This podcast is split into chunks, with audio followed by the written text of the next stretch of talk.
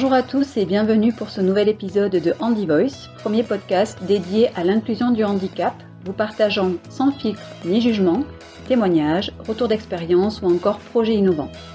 Vous l'aurez compris, Handy Voice est un espace d'échange et de parole offert à tous ceux qui ont des choses à dire sur le sujet du handicap, qu'ils soient concernés ou non. Au micro, Aude et Angélique, cofondatrice d'Handyfield. Notre mission Accompagner les structures privées ou publiques face au double enjeu sociétal et financier que revêt l'inclusion du handicap. Que vous soyez concerné par l'obligation légale d'emploi de travailleurs handicapés ou tout simplement de par vos valeurs et votre envie d'agir, mobilisons-nous pour changer notre regard sur le handicap.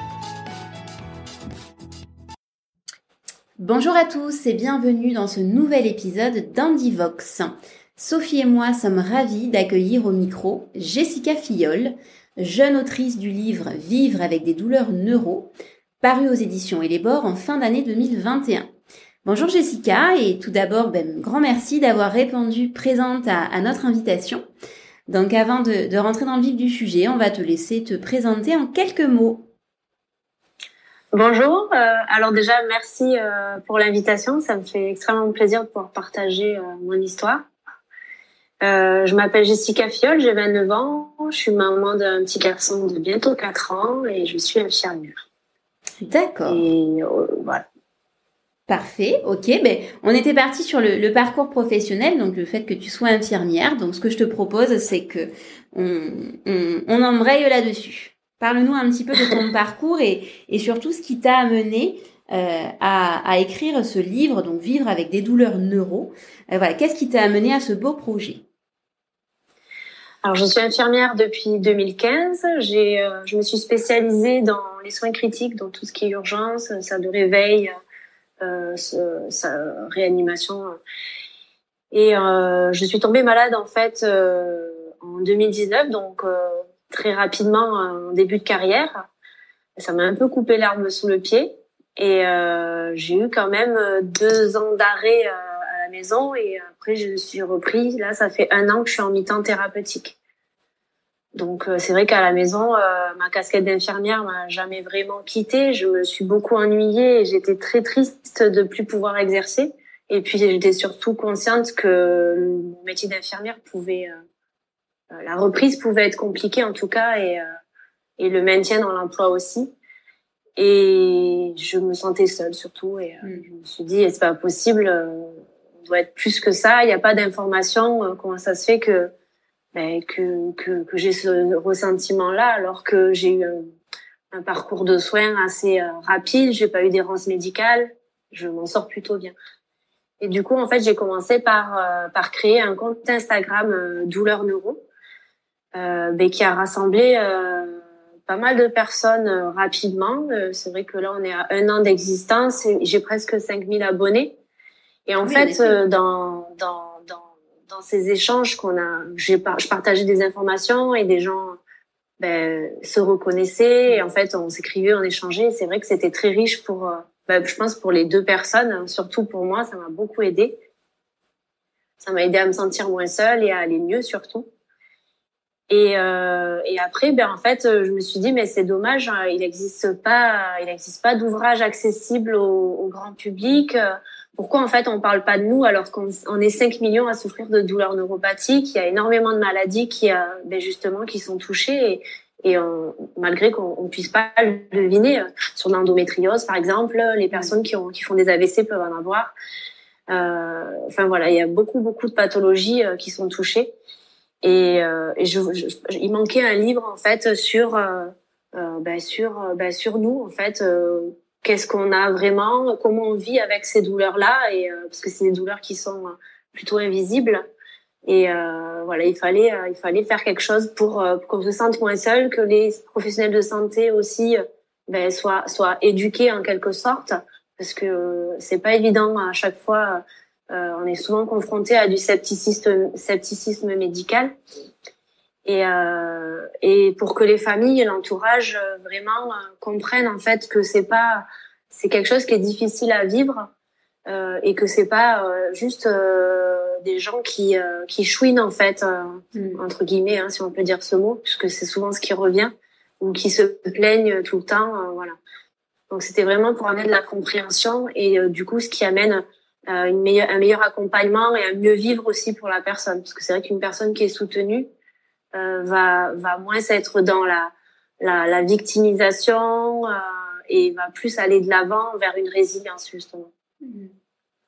Voilà l'enjeu à peu près. Oui, ouais, tout à fait. Plein, plein de choses intéressantes dans ce que tu as dit. Euh, commençons par le début. Donc en 2019, tu tombes malade, hein, c'est ça? Euh, oui, et donc tu, tu, passes, euh, et, et, je vais reprendre un terme d'ailleurs que tu, tu dis dans ton livre et que j'aime beaucoup, c'est ce soignante soigné. Euh, mm. tu, tu, passes donc du coup du, du, corps médical dont tu fais partie intégrante et en fait tu deviens patiente et tu passes de l'autre côté. Ça, ça fait quoi, Jessica, du coup? Quel est ton ressenti par rapport à ça? Ça a été dans un premier temps euh, très compliqué, euh, dans le sens où il faut bah, donner son corps à la science et à la médecine, enfin faire confiance aux praticiens. Euh, parce que moi j'ai eu une intervention qui a été très risquée où je finis, un risque de finir tétraplégique. Donc euh, voilà, c'était c'était vraiment c'était très très compliqué de, de, descendre au bloc et de pas savoir si je vais me réveiller avec en pouvant utiliser mes, mes quatre membres. Euh, après, j'ai euh, les soins, je les ai plutôt bien vécus, à part euh, certains qui étaient plutôt invasifs, des ponctions lombaires à répétition et ratées où les gens voulaient pas passer la main. Voilà, moi je sais qu'en tant que soignante, jamais j'aurais continué l'acte par ego, par exemple. Euh, donc ça c'est compliqué, mais on le rencontre déjà en tant que professionnel. Enfin mm. moi dans le soin, c'est vrai que je le rencontrais déjà ce, ce, type de cette façon de faire les choses. Et après j'ai trouvé ça plutôt riche de passer de l'autre côté du soin, puisque mm. je pense que on peut pas pratiquer des actes infirmiers ou médicaux à des personnes si on l'a jamais vécu. Et, euh, et parce que euh, derrière on ne sait pas vraiment ce que c'est de, ben, de vivre l'attente, de vivre le stress, de vivre l'angoisse euh, d'attendre des résultats, euh, de d'être, euh, d'avoir des douleurs, de, enfin voilà, de souffrir. Du coup, je pense que c'est c'est beaucoup plus plus riche et je pense que ça ça va me ça me servira dans ma pratique en tout cas. Enfin, ça, ça me sert depuis que j'ai repris. Et euh, j'étais déjà quelqu'un de très empathique et c'est vrai que je le suis d'autant plus euh, aujourd'hui. Mm-hmm. Tu, tu, parles en effet de, de, scepticisme du corps médical et, et, ce que tu dis, c'est vraiment euh, c'est très juste de dire mais euh, je vois pas comment on peut comprendre quelqu'un euh, un patient dans un parcours de soins quand on n'a pas été soi-même confronté et, et, je trouve que c'est très important de s'arrêter là-dessus puisque tu parles d'un sujet et tu vis ce sujet hein, donc de, de, la neuropathie qui est très large hein, comme tu l'as dit en préambule qui peut recouvrir différentes maladies mais qui pour autant est très peu connue et souffre de beaucoup d'a priori. Hein. Alors le, handicap en sens général souffre de beaucoup d'a priori, mais c'est vrai que cette partie-là, euh, qui est très invisible et qui est euh, souvent euh, très liée au vécu et à la situation de chacun, est encore plus compliquée à appréhender et, et, tu le dis très bien dans ton livre, aussi bien par les praticiens que par l'entourage, etc. Le, le, fait d'avoir voulu euh, créer une communauté sur Instagram, créer un livre. Euh, tu penses que c'est vraiment ça la solution pour euh, pour que justement bah, toutes ces douleurs neuropathiques, toutes ces maladies inconnues soient aujourd'hui beaucoup mieux appréhendées? Ben, Je pense qu'en tout cas, ça ça fera pas de mal.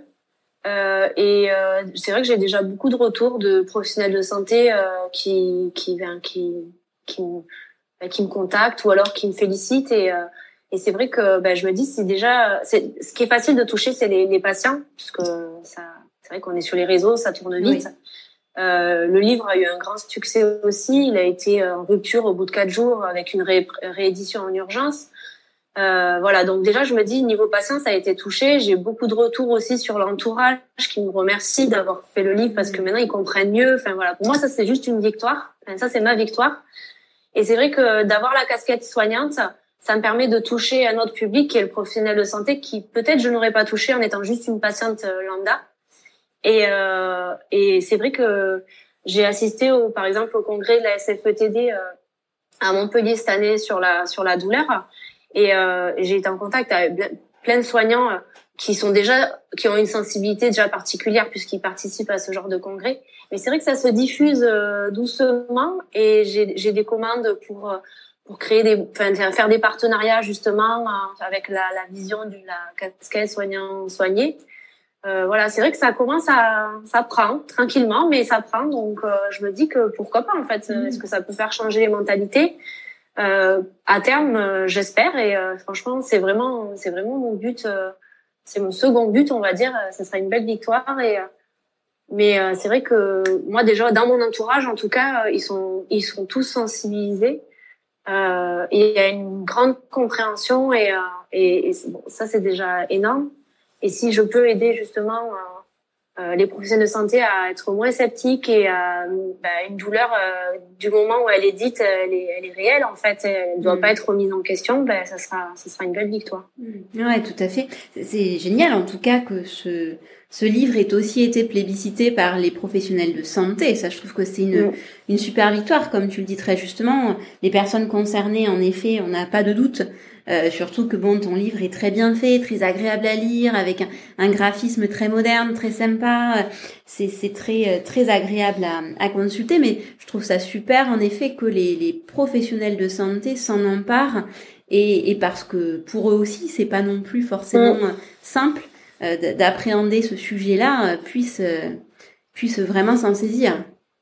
J'ai beaucoup de sans douleur qui qui, qui ont commandé des livres pour les intégrer à leur éducation thérapeutique, leur programme d'éducation.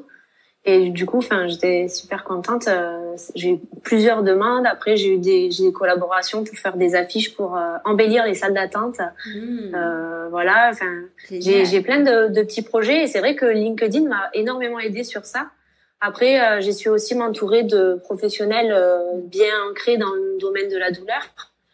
Et voilà, donc Fuse. J'ai intégré euh, l'association euh, française pour vaincre la, la douleur, la euh, ben, qui elle aussi participe à énormément sensibiliser euh, les professionnels de santé comme le grand public. Donc voilà, c'est c'est plein de petites actions mises bout à bout qui font que à terme peut-être que mon livre sera référencé et, et sera à chaque fois distribué ou, en tout cas indiqué aux patients et aux professionnels qui s'intéressent à la douleur. Hmm. Super, en tout cas, euh, bravo pour ça. Je, voudrais revenir sur ce concept de douleur, justement, euh, parce que c'est vrai que euh, quelque part, on n'en parle pas, en fait, de cette douleur. On, on met souvent des termes médicaux sur ce qu'on vit, on parle de traitement, mais on parle peu, en fait, de douleur, et, et tu le décris très bien dans ton livre, et tu as une phrase, d'ailleurs, que moi j'ai relevé qui est stop, je ne suis pas ma douleur. Tu, parles très bien de, de, de ça.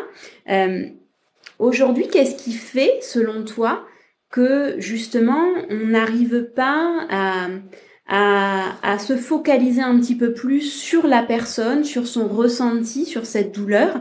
Qu'est-ce qui fait qu'on reste encore aujourd'hui euh, peut-être un peu trop médicalisé ou, ou voilà Qu'est-ce qui fait ça? Qu'est-ce qui génère ça?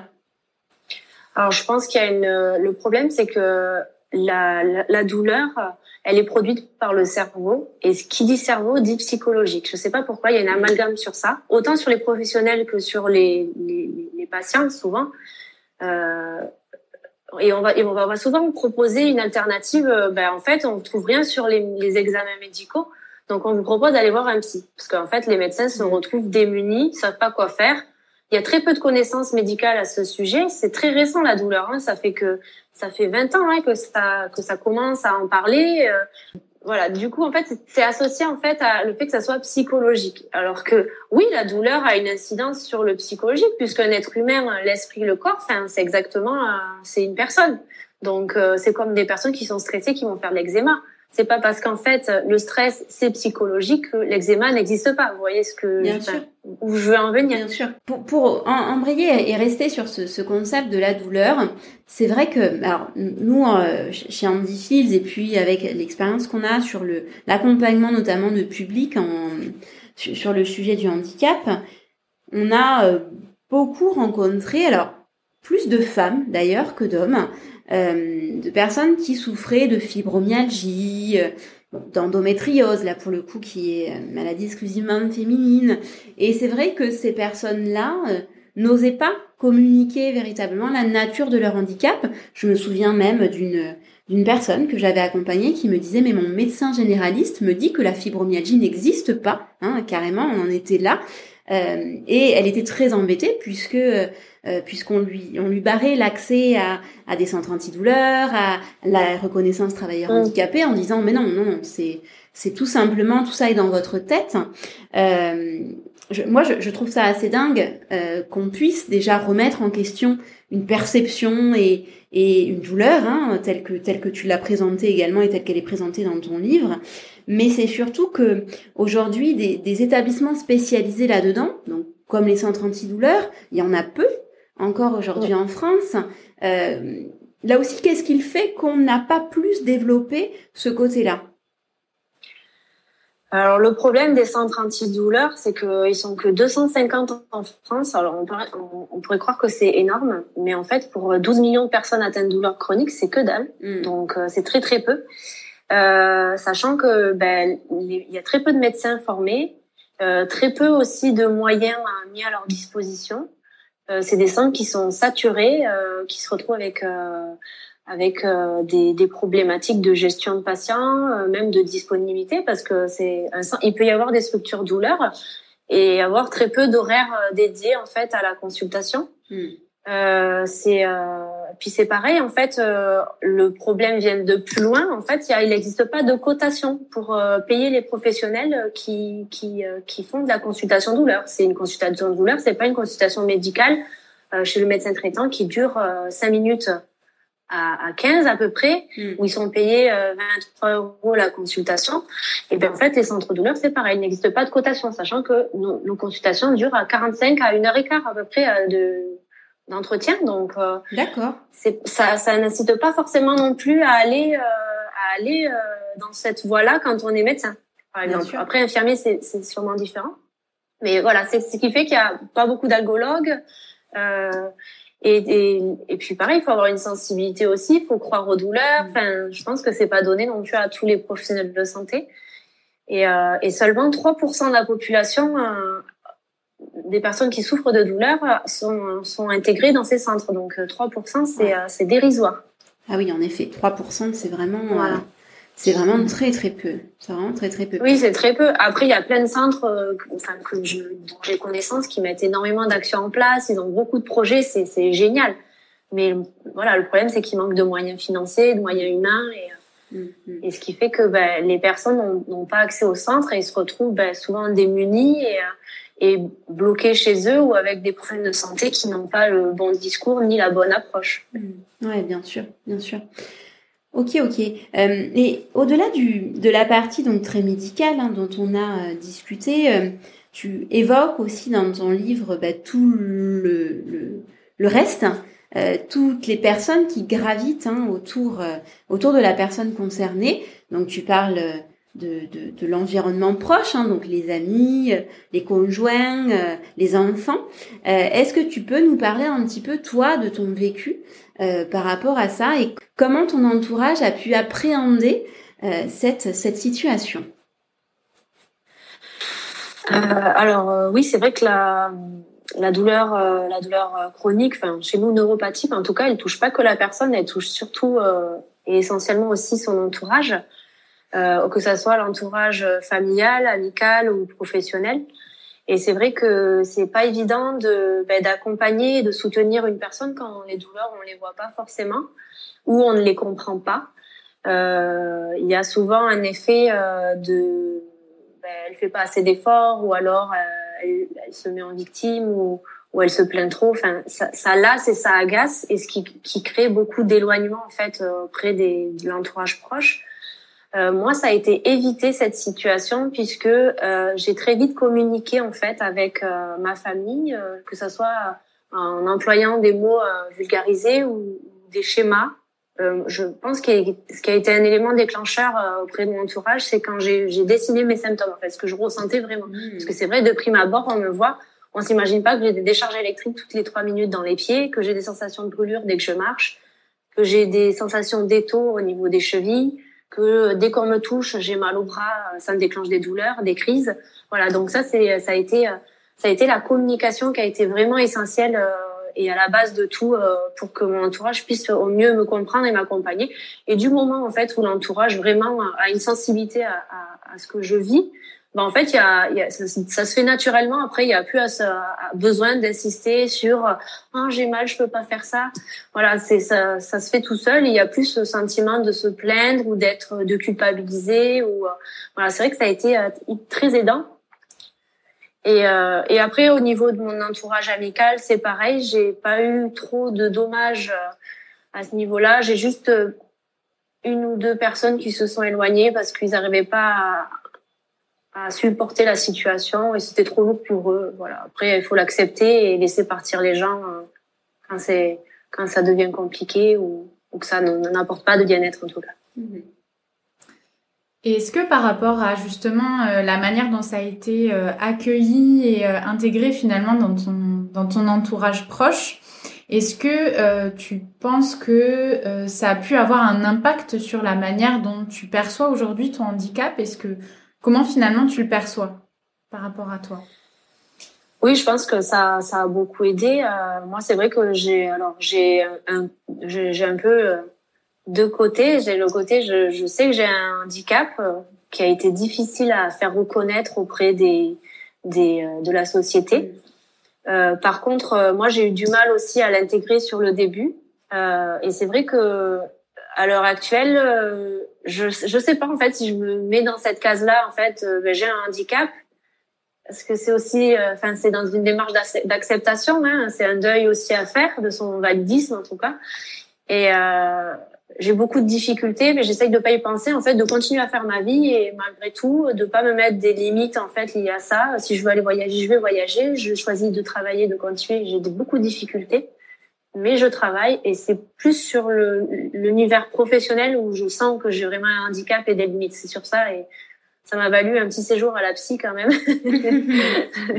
non, non, elle m'a beaucoup aidé en tout cas à aller euh, à accepter que euh, que, ben, que ça existe et que, euh, que j'ai des limites. Ok, mais qu'est-ce que tu fais de tes limites maintenant et, et comment tu les transformes en tout cas? Le, le, la phase de deuil hein, dont tu parles, le, l'avant et l'après. Hein. Je pense que c'est quelque chose de très important et, surtout qu'il ne faut pas minimiser parce que c'est une vraie étape. Hein. Euh, et c'est ce qui nous permet de bah, derrière se reconstruire et, avancer et aller encore plus loin. Euh, par rapport à cette à cette à ce sujet, aujourd'hui, toi, tu dirais que hum, ce handicap, cette difficulté que tu vis au quotidien, euh, comment elle a euh, changé ta vie en fait? Donc là, je parle sur le côté positif, hein, puisque bon, on a on a bien entendu malheureusement les conséquences hein, de tes de tes douleurs neuro. Euh, quel est le regard que tu portes sur ce que ça t'a apporté euh, aujourd'hui? Alors c'est vrai que s'il y avait à choisir, je revivrai je revivrai pas cette situation. Euh, mais maintenant qu'elle est là, ben, qu'est-ce qu'on qu'est-ce qu'on en enfin, qu'est-ce qu'on en conclut et qu'est-ce qui ressort de tout ça? C'est vrai que j'ai une meilleure connaissance de moi-même avec tous les travails, le, travail que j'ai fait avec euh, la psychologue, ben, justement pour euh, je ne suis pas ma douleur, je suis une personne avec des valeurs, des qualités, des défauts aussi. Euh, la douleur, c'est pas mon identité. Moi, je dirais jamais que je suis une douloureuse chronique. Je ne fais pas cet amalgame-là. Je sais pas, ma, la douleur, c'est pas ma vie. Même si mm. c'est vrai que j'y passe beaucoup de temps avec toutes les actions que j'y mène, mais euh, voilà, je reste une personne à part entière. Euh, et après, après la meilleure connaissance de soi, ben c'est vrai que je, je suis heureuse d'avoir pu m'engager ben, à travers le livre et les réseaux. donc ça, c'est quelque chose qui est positif, qui ressort de ça. après, c'est vrai que ça m'a ça m'a un peu coupé l'herbe sur le pied au niveau professionnel, mais je suis sûre que je vais trouver euh, comment rebondir. Je suis en train de me spécialiser justement dans un DU douleur, donc euh, peut-être pour apporter un peu plus d'aide euh, aux personnes qui vivent la même situation, mais avec euh, peut-être une phase de deuil un peu plus compliquée à faire ou euh, moins de ressources de leur côté. Donc voilà, je, pour l'instant, ça avance tranquillement. Je pense qu'il faut, faut viser un jour à après l'autre et, euh, et avoir quand même des projets aussi derrière, ce qui fait que je j'avance, mais euh, voilà, je pour l'instant c'est vrai que de ce que je remarque en cadeau entre guillemets, euh, voilà c'est ça. Après, à, terme, on verra plus tard. Il y en aura d'autres, je suis sûre. On n'en doute pas. Je reprends ce que tu disais tout à l'heure sur le fait que tu as beaucoup communiqué auprès de ton entourage sur euh, les manifestations de ta de ta douleur, de tes de ta situation de santé, que tu les as même dessinées. Et ça je trouve ça génial parce que c'est de toute façon ça nous c'est quelque chose qu'on rabâche. Plus on communique, plus on est visuel sur sur le, handicap, plus on peut avancer, mieux on peut comprendre. Et donc ça me ramène quand même à, un constat qui, qui est assez prégnant dans le monde du handicap, c'est que 80% des handicaps sont invisibles, euh, phrase également que tu reprends dans ce, dans ce livre. Euh, 80% des handicaps sont invisibles. Qu'est-ce que tu, ça t'évoque quoi ça en fait, euh, ce, constat-là? Qu'est-ce que ça t'évoque dans la dans la vie tous les jours, dans la représentation qu'a la société du handicap? Alors déjà, 80%, je trouve que c'est énorme. Et, euh, et en fait, ça me fait aussi de la peine pour les deux groupes, euh, pour les personnes qui sont mobilité réduite en fauteuil, par exemple. Bah, j'ai des amis qui le sont et c'est vrai que je revendiquer le fait qu'il y le handicap invisible est plus important, ça, mm. ça me gêne un petit peu parce que leur réalité, elle est tout aussi compliquée, voire peut-être parfois plus. Euh, mais c'est vrai qu'aussi d'un côté, ben il y a, y a nous le fait qu'on soit pas reconnu par la société, que malgré tout on puisse pas avoir accès à l'emploi, on n'a pas d'aide, euh, on se retrouve vraiment ben, démunis. Certains au niveau financier c'est très très compliqué euh, parce que justement pas de reconnaissance égale pas d'aide aussi, donc euh, euh, on se retrouve avec des gens euh, qui ne nous croient pas. Euh, il suffit qu'on soit jeune. Alors là, c'est pire. Le combo est, catastrophique puisque, par exemple, si on se présente dans une file d'attente où on a une carte d'invalidité, si on est reconnu, eh bien, on se retrouve à, se prendre des, des remarques, parfois des insultes, parce qu'en fait, ben, physiquement, on n'a pas l'air de d'être malade. Euh, si peu qu'on s'apprête un peu, qu'on aime prendre soin de soi, alors là, c'est mm. c'est mm. juste, euh, c'est très très compliqué de. Ben, après, on n'a pas le but, c'est pas non plus d'être stigmatisé en permanence, handicap, handicap, handicap, mais c'est juste que, ben, en fait, on soit reconnu en fait dans, dans ce qu'on vit. Et euh, j'ai un médecin qui m'a dit oui, mais vous n'avez pas de déficit euh, moteur. Je lui dit d'accord, j'ai pas de déficit moteur parce que je me suis donné les moyens aussi de pas en avoir et j'ai eu beaucoup de chance. Je lui dit mais par contre, ça n'empêche que ben, j'ai beaucoup de limitations dans mon quotidien. Euh, la douleur, elle n'est pas que subjective. Pour eux, c'est subjectif, donc ça n'existe pas, puisque c'est un ressenti. Je dis, mais du moment où j'arrive à décrire ma douleur, à mettre des mots, les mots, une brûlure, sensation de brûlure, que vous soyez euh, en France, au Danemark, euh, en Irlande, etc., le, le terme existe et ça rend la douleur objective, justement. Donc voilà, c'est plein de, c'est plein de choses à, plein de choses à déconstruire, en fait, sur le handicap invisible on peut être jeune, on peut on peut s'apprêter, on peut sourire. Enfin voilà, il y a plein de choses comme ça qui fait que ben oui, je peux passer ma journée à sourire et pourtant en fait je j'ai mal et je galère en fait. Donc euh, voilà, c'est assez particulier cet univers et euh, il est important de le dénoncer aussi et de, de prendre conscience que le handicap n'est pas que moteur en fait. Hmm. Pourquoi selon toi on a encore et on persiste encore sur cette représentation du handicap?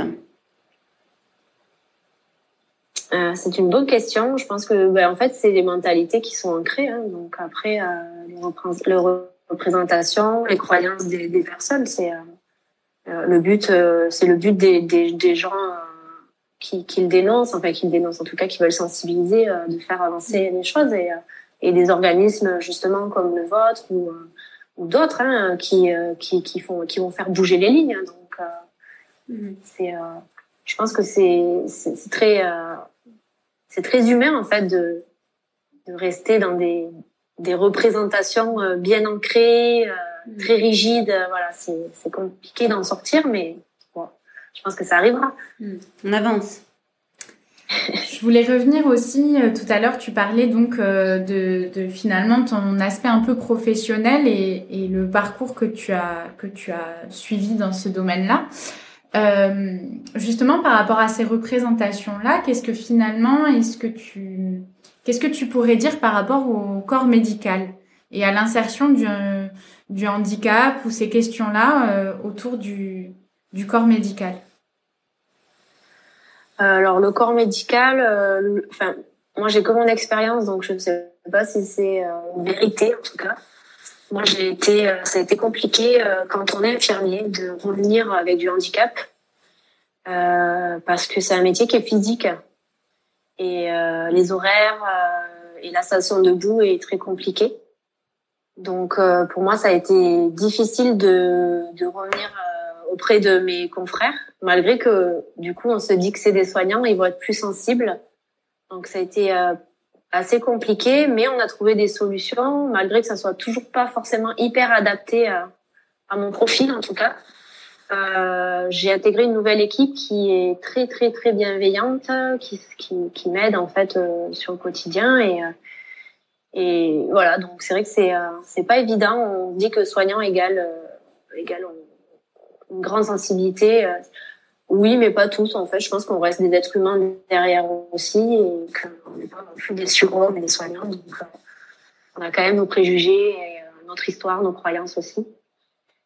Et, euh, et après, je pense que aussi, si on n'est pas sensibilisé, enfin nous, même moi, hein, moi la première, avant de, de découvrir ce, cet univers-là en tant que patiente, ben, je côtoyais la maladie constamment, le handicap, mais en fait sans vraiment mettre de mots derrière, ni imaginer trop les difficultés hors de l'hôpital en fait. Euh, donc euh, c'est euh, c'est voilà c'est il faut je pense qu'il faut le vivre après même si c'est pas cool pour certains tout le temps mais Justement, donc tu, côtoyais déjà la maladie, tu, tu, tu, en as fait ton métier, tu avais déjà un, regard et une idée sur le handicap. Euh, quel était-il avant d'être concerné justement? Est-ce que toi aussi tu avais ces représentations certainement moins erronées puisque tu le tu le vivais au quotidien, mais quelle quelle quelle représentation avais-tu du handicap? Ben moi je le côtoyais pas tant que ça, euh, enfin le moteur en tout cas, puisque euh, j'étais beaucoup dans des services d'urgence où ça où ça bougeait euh, beaucoup et les patients. Après, on en recevait des patients handicapés, hein, c'est pas ce que je dis, mais c'est que c'est c'est pas la population principale que si j'étais éducateur euh, dans un centre spécialisé, par exemple. Euh, et après, concernant le handicap invisible, ben, déjà toutes les maladies chroniques, concrètement, ça, en fait partie ça, c'était sur de, de beaucoup. Donc, c'est vrai que je je pas, pas à imaginer le, quotidien en fait de, de ce qu'ils vivaient hors de l'hôpital. Donc, euh, euh, à part les accompagner au mieux sur leur phase euh, d'hospitalisation, j'avais aucun rôle en fait dans ça, ni, euh, en fait dans la prise en charge. Ça, n'avait pas lieu d'être en fait, à, part que ben, j'avais déjà des qualités d'empathie, d'écoute active, tout ça. Mais c'est vrai que mon rôle s'arrêtait là en fait. Je n'avais pas d'autres missions par rapport à leur handicap euh, à, mener à bout. Donc euh, voilà. Maintenant c'est vrai que quand je vais euh, accueillir quelqu'un qui a ben, souvent ben, des douleurs neuropathiques liées à certaines interventions en, en salle de réveil, ben voilà, je leur pose la question, mais comment ça va depuis, enfin la maison, qu'est-ce que vous mettez en place, qu'est-ce que vous faites? Enfin, j'essaye un peu plus de les accompagner sur sur, euh, bah, sur, euh, sur les étapes, sur leur vie, en savoir un peu plus. Euh, des fois, ça donne des petits indices qui font que bah, la prise en charge peut être meilleure. Mhm. Ok. Ok, ok. Eh bien, écoute, on va parler maintenant de la suite, hein, puisque bah, déjà, tu as, tu as sorti cet ouvrage, tu as réussi à créer une, une vraie communauté à laquelle tu peux dispenser justement ben, ton, ton, ton vécu, mais qui, j'imagine aussi, euh, partage à son tour son retour d'expérience et, et, ses, et, ses, impressions. Euh, quels sont du coup les projets pour la suite? Donc tu as repris euh, tes fonctions en tant qu'infirmière, mais j'ai cru comprendre au fur et à mesure de nos échanges que tu avais quand même plein de projets. Est-ce que tu peux nous en parler un peu plus? Euh, ben oui, un projet, ben, forcément, il y aura force, un, tome 2 à, terme. Ah, Donc, super. Euh, il est en cours, mais bon, je n'en dirai pas plus. ok. Voilà. Après, euh, moi, c'est vrai que j'aimerais plus me tourner euh, ben, sur euh, l'univers de la douleur en tant que professionnel, donc euh, à terme intégrer un centre douleur, ou alors me spécialiser peut-être sur de la pratique avancée pour dispenser des consultations ou un peu plus un peu plus complètes euh, auprès des patients. C'est vrai que je commence à faire le, deuil de, de, de, mon activité actuelle dans les soins techniques euh, pour partir sur plus du soin relationnel, même s'il y en a énormément hein, dans le soin technique, mais vraiment me dédier qu'à ça. Et euh, dans tous les cas, là, je me fais opérer en avril euh, pour la pose d'une stimulation médulaire, euh, justement pour essayer de limiter les douleurs euh, et l'impact qu'elles ont sur le quotidien. Et euh, peut-être qu'en fait, avec cette opération, ça va très bien marcher et je pourrais peut-être envisager de repartir faire le, mon projet pro initial, qui est d'être infirmier anesthésiste. voilà, donc on, je sais pas trop encore en termes professionnels. Je sais que j'aimerais j'aimerais être travailler un peu plus que ce que je fais déjà, donc il va falloir trouver un, poste qui soit adapté. Et après, au niveau euh, ben, de la poursuite de douleurs neuro de mon contesta et du livre, euh, pour travailler les professionnels, faire des collaborations sur les affiches pour euh, toujours plus sensibiliser, euh, participer ben, voilà, à, des, émissions, tout ça. Donc, euh, ça serait un beau projet. Après, j'aimerais aussi que ça soit euh, par rapport à mon fils, j'ai j'aimerais bien euh, développer un petit livre justement pour expliquer de façon plus amusante en fait euh, ce que vit sa maman ou son papa. Euh, comme nous en fait on lui a on lui a fait peut-être pour pour que ça puisse aider aussi créer des outils en fait d'aide sur le quotidien et l'entourage. Voilà, c'est plein de petits projets. Bon, je suis que j'en trouver encore d'autres. se moque de moi parce que j'en ai toujours trop. Vaut mieux en avoir trop que pas assez, très clairement. Mais tu, tu, soulèves quelque chose qui est, qui est très important et, et on en a déjà parlé plusieurs fois dans des dans nos podcasts. C'est justement le le la connaissance du sujet par les enfants. Je trouve que c'est une thématique presque indispensable aujourd'hui et je pense qu'il y a urgence sur le sujet. Euh, on, on l'a dit, hein, le, les, les, adultes ont un peu la dent dure avec les préjugés et, et aiment, hein, aiment quand même euh, garder les choses sous sous sous, le, sous leur lumière, sous leur spectre et ont du mal à sortir un petit peu de cette zone-là.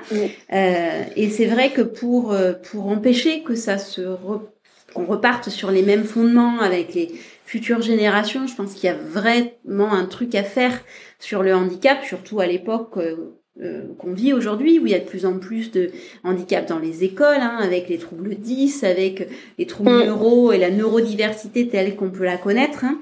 Euh, je pense qu'il y a un vrai, vrai, vrai problème là-dessus, un manque d'éducation sur le sujet du handicap parce qu'il est tabou, parce que parce qu'on ne sait pas en parler tout simplement, parce qu'on ne sait pas le communiquer, parce que c'est plus simple de rien dire euh, que de venir l'expliquer.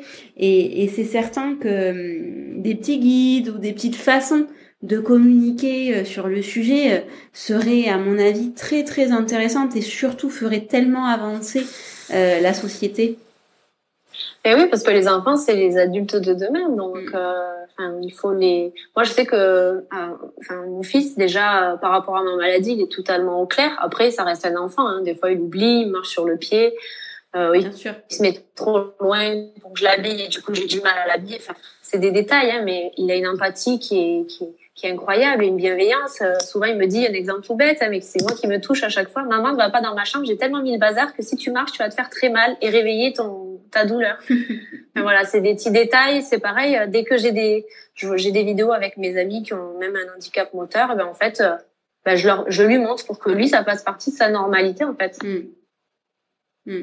Mais c'est vraiment important, hein, je pense, de de, de, de, démarrer vraiment la communication sur le sujet dès le départ euh, pour que pour que ça soit un non-sujet en fait, hein, tout simplement, parce que je pense que c'est ce qu'on vise, hein, que ce terme de, oui, tout à fait. De handicap, bah, il disparaisse et qu'on soit juste des gens, euh, qu'on soit juste tous euh, les uns avec nos personnalités et avec notre vécu et notre santé différents les unes des autres, mais sans avoir besoin d'être stigmatisés ou en tout cas référencés en tant que personne en situation de handicap. Ok, Jessica, bah écoute, merci beaucoup pour tout ce partage d'infos, merci pour euh, pour ces projets futurs, merci pour cette cette communication et cette vulgarisation euh, euh, que tu que tu mènes parce qu'elle est elle est vraiment très très importante. donc bah écoute, je te propose qu'on conclue cette cet épisode en te laissant bah, du coup le mot de la fin. Euh, qu'est-ce que voilà, qu'est-ce que tu veux partager avec nous pour ce cette fin d'épisode? Est-ce que tu veux rajouter quelque chose? Voilà, qu'est-ce que tu qu'est-ce que tu souhaites dire pour conclure ce, ces échanges? Ah, que c'est dur ces moments-là. euh, ben, je pense que le mieux c'est de s'adresser aux personnes concernées et que c'est important d'avoir une connaissance en fait de, de, de, des douleurs euh, de la maladie qu'on a pour justement euh, mieux l'appréhender et mieux vivre avec. Il faut avoir des projets, il y a plein de trucs à mettre en place et la ressource principale en fait c'est la personne elle-même pour aller mieux. Même si il faut une équipe hein, pour pour mieux vivre avec des douleurs neuro mais euh, la, celle qui est la plus importante, c'est la personne. Donc, il faut qu'elle se donne aussi les moyens d'aller mieux. Et, et pour ça, il faut avoir traversé forcément plein d'étapes et, euh, et ne pas hésiter à demander de l'aide et, euh, et, se tenir au projet, communiquer vraiment sur, sur ce qu'on ressent. Parce que si on est mieux entouré, ben, c'est plus facile aussi. Voilà. Et c'est surtout, euh, ben, vous n'êtes pas seul et, euh, et en fait, on est 5 millions. voilà de quoi rassurer. Et beaucoup. oui, tout à fait, tout à fait. Super, bah écoute, merci beaucoup pour ces mots euh, Jessica et pour ces échanges très intéressants. Et on te souhaite en tout cas plein de beaux projets, une, une belle réussite dans ton combat qui, euh, qui servira euh, tous. J'en suis persuadée. Merci beaucoup à vous deux. Avec plaisir. À bientôt Jessica. Au revoir. Au revoir. Et voilà, c'est déjà la fin de notre épisode. Nous espérons que cela vous a plu. Si vous aussi, vous avez des choses à dire et à partager sur le sujet du handicap, ou si vous souhaitez que nous abordions certaines thématiques, contactez-nous par mail via contact@handyfields.com. Pensez aussi à liker et partager auprès de vos amis, de vos proches et bien sûr de votre réseau, car le handicap, plus on en parle, plus on l'inclut. À très vite pour un nouvel épisode.